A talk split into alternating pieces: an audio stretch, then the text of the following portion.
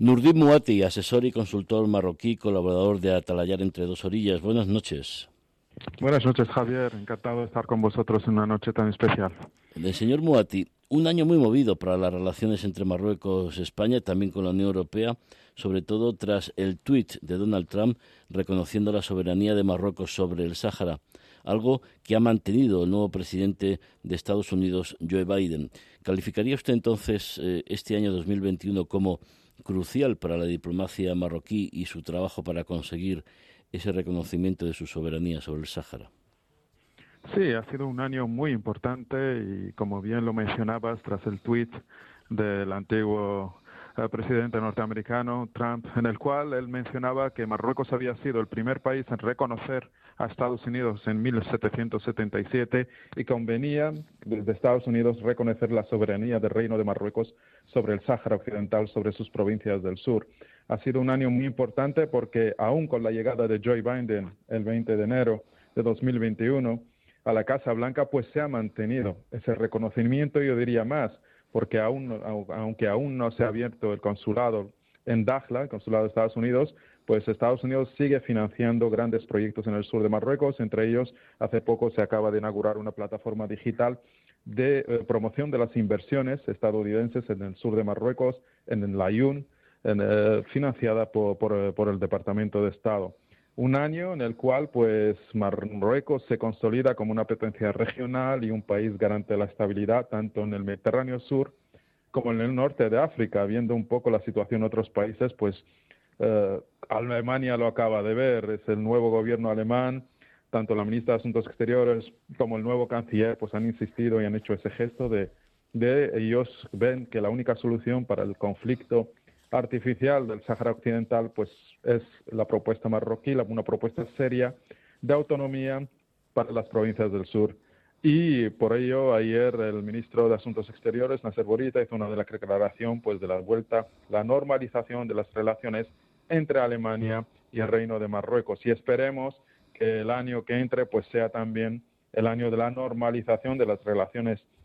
digamos, a nivel institucional entre el gobierno español y el Reino de Marruecos, a nivel comercial sabemos muy bien que las relaciones económicas entre Marruecos y España van muy bien. Hay muchas empresas que han conseguido grandes contratos, españolas que han conseguido grandes contratos en Marruecos. A nivel de cooperación de seguridad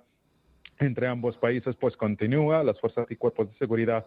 tanto españoles como marroquíes, colaboran, intercambian información, se han participado conjuntamente en la detención y en la prevención de varios actos terroristas y creo que en el 2022 España debería gobierno español, el gobierno de Pedro Sánchez, debería de hacer un gesto, como lo ha hecho el gobierno alemán, porque el que quebró la confianza, eh, tenemos que recordarlo en mayo, que, en mayo del 2021 el que quebró la confianza fue el gobierno español acogiendo a un líder de una organización que para Marruecos es una organización terrorista, para España lo es también porque participó en el asesinato de varios compatriotas españoles y que eh, Marruecos ha sido muy claro durante todo el periodo de relaciones entre después de, eh, entre España y Marruecos. Es decir, Marruecos nunca ha acogido ni a separatistas, ni a vascos, ni a catalanes y ha sido muy respetuoso con la soberanía de España. Tenemos ahí algunos puntos de la, que son mm, diferentes históricos, pero que se pueden resolver a nivel de diálogo institucional pero que España debería de hacer ese gesto para recuperar esa confianza, porque las relaciones entre los dos países son estratégicas a nivel empresarial, como decía, económico, a nivel de seguridad y también porque entre los dos podemos ser y, eh, garantes de la estabilidad eh, en esta zona eh, tan caliente del globo Señor, señor Muati, usted tiene un, espía, usted me está viendo el papel porque me ha respondido a, la mayor parte de las preguntas que le tenía preparada. Sí, en fin, es, la realidad. Desde Marruecos estamos esperando ese gesto del gobierno español. Eh, todo lo que aparece en la prensa amarilla y todo eso, ese ruido de fondo, pues se basa principalmente en puras especulaciones, se basan en estereotipos. Yo que creemos, creemos, señor Muete, que eh, se están negociando, las informaciones que tenemos es que los dos gobiernos están negociando seriamente, sobre todo para dejar bien clara la situación de Ceuta y Melilla, la situación de las aguas territoriales en Canarias, de las Islas Canarias, y que es una oportunidad para establecer, como dijo el rey Mohamed VI, una eh, etapa inédita en las relaciones, pero basados en criterios sólidos que puedan servir de aquí a 50, 100 años y que se puedan excluir problemas como, por ejemplo, el cierre de la frontera con Melilla, que lleva cerrada antes incluso del COVID, ¿no?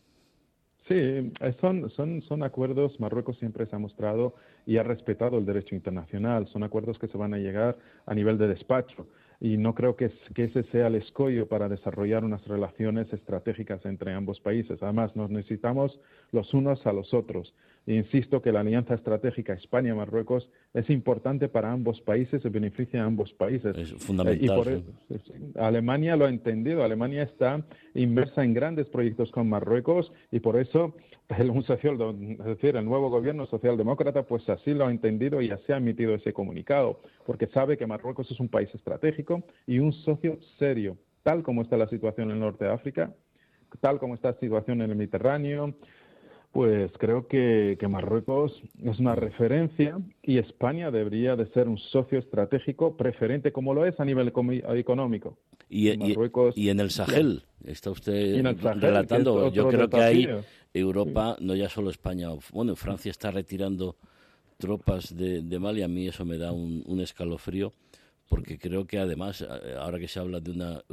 una Europa más de la defensa, una de las situaciones que tiene que afrontar Europa con especial atención, eh, los grupos terroristas que están actuando en el Sahel y que pretenden desestabilizar una zona que es clave, Marruecos, Argelia, Túnez, Libia, que no termina de hacer elecciones, ah, se han pospuesto las elecciones previstas para, para hoy mismo, ¿no? Sí, sí, la situación en Argelia, con una oposición interna creciente, con problemas económicos muy graves, entre ellos, por ejemplo, la última crisis energética, la crisis de abastecimiento del gas, pues hay que hacer una lectura interna porque Argelia ya no puede exportar más gas porque está destinando gas a producir electricidad, su propia economía, es decir, por, para no tener que aumentar los precios a su población y que haya más, más crispación aún. La situación en Túnez, que estamos volviendo a antiguos tiempos de, que todo el poder se concentra en el presidente, o la situación en, en, Libia, que está dividida en tres regiones y que será difícil pues pacificar y que logren acuerdos. pues hay una isla, en esa isla, en esa zona del norte de Marruecos, eh, eh, en esa zona del norte de África es, es, Marruecos, y eh, que es un país con limítrofe con España y España debería de fortalecer aún más sus lazos con Marruecos y, y, buscar una solución a esta crisis que hubo. Eh, insisto, que fue por un, por, un, por, un, por un error del gobierno español de acoger a un líder de una organización terrorista, mientras que Marruecos en toda su historia no ha acogido ni a líderes separatistas del País Vasco, como hizo Argelia, por ejemplo, acogiendo a ETA, o a los líderes de, eh, de la independencia catalana. Marruecos ha sido serio y, e, y, espera que España también lo entienda que, y que haya que se recupere ese clima de confianza. Ojalá Una, una última cuestión, señor Muati. En esta noche de Nochebuena, eh, después de las elecciones, además unas elecciones celebradas en septiembre en Marruecos, eran generales, eran autonómicas y locales, todo, todo un reto. El, el, gobierno es un gobierno, podemos decir, liberal, presidido por un liberal emprende en Marruecos una nueva etapa, sobre todo con la intención de solventar el mayor problema que tiene Marruecos, que es la desigualdad, cambiando su modelo de producción para intentar eh, repartir mejor la riqueza entre todos? Sí, sí, y además ha sido una de las, de las indicaciones de Su Majestad el Rey Mohamed VI. El rey en su discurso del trono pues insistió sobre la generación o la creación del nuevo estado de bienestar y, que principalmente el nuevo gobierno tendrá que poner en marcha y que está poniendo en marcha la cobertura social, sanitaria para todas las, capas de la sociedad marroquí y asegurar un empleo digno para, toda la gente en Marruecos. Es decir, el, conformar ese estado de bienestar estamos trabajando y además es el objetivo principal del nuevo gobierno, que hay un calendario fijo, para un, este preestablecido, para, para lograr esos, esos logros sociales que hagan de Marruecos pues alinearlo con países europeos. Ya estamos alineando nuestra legislación con la Unión Europea y ahora vamos a alinear nuestro estado de bienestar, nuestras condiciones tanto de empleo como de seguridad social con países europeos y eso es una buena noticia.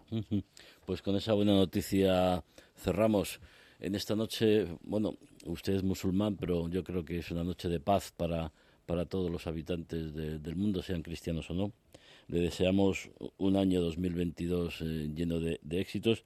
y nos reencontraremos en, en, esta antena, señor Muati. Muchas gracias. Y Muchísimas gracias, felices fiestas. Nosotros siempre en Marruecos, además, como bien sabes, hay muchas iglesias y, y siempre hemos celebrado, por ejemplo, en la ciudad a la cual pertenezco, que es Tetuán, en la, en la iglesia de Nuestra Señora de las Victorias siempre hemos celebrado musulmanes, judíos y cristianos, pues la Nochebuena y la Navidad. Así que felices fiestas. Pues con eso nos quedamos. Un abrazo fuerte. Buenas noches. De cara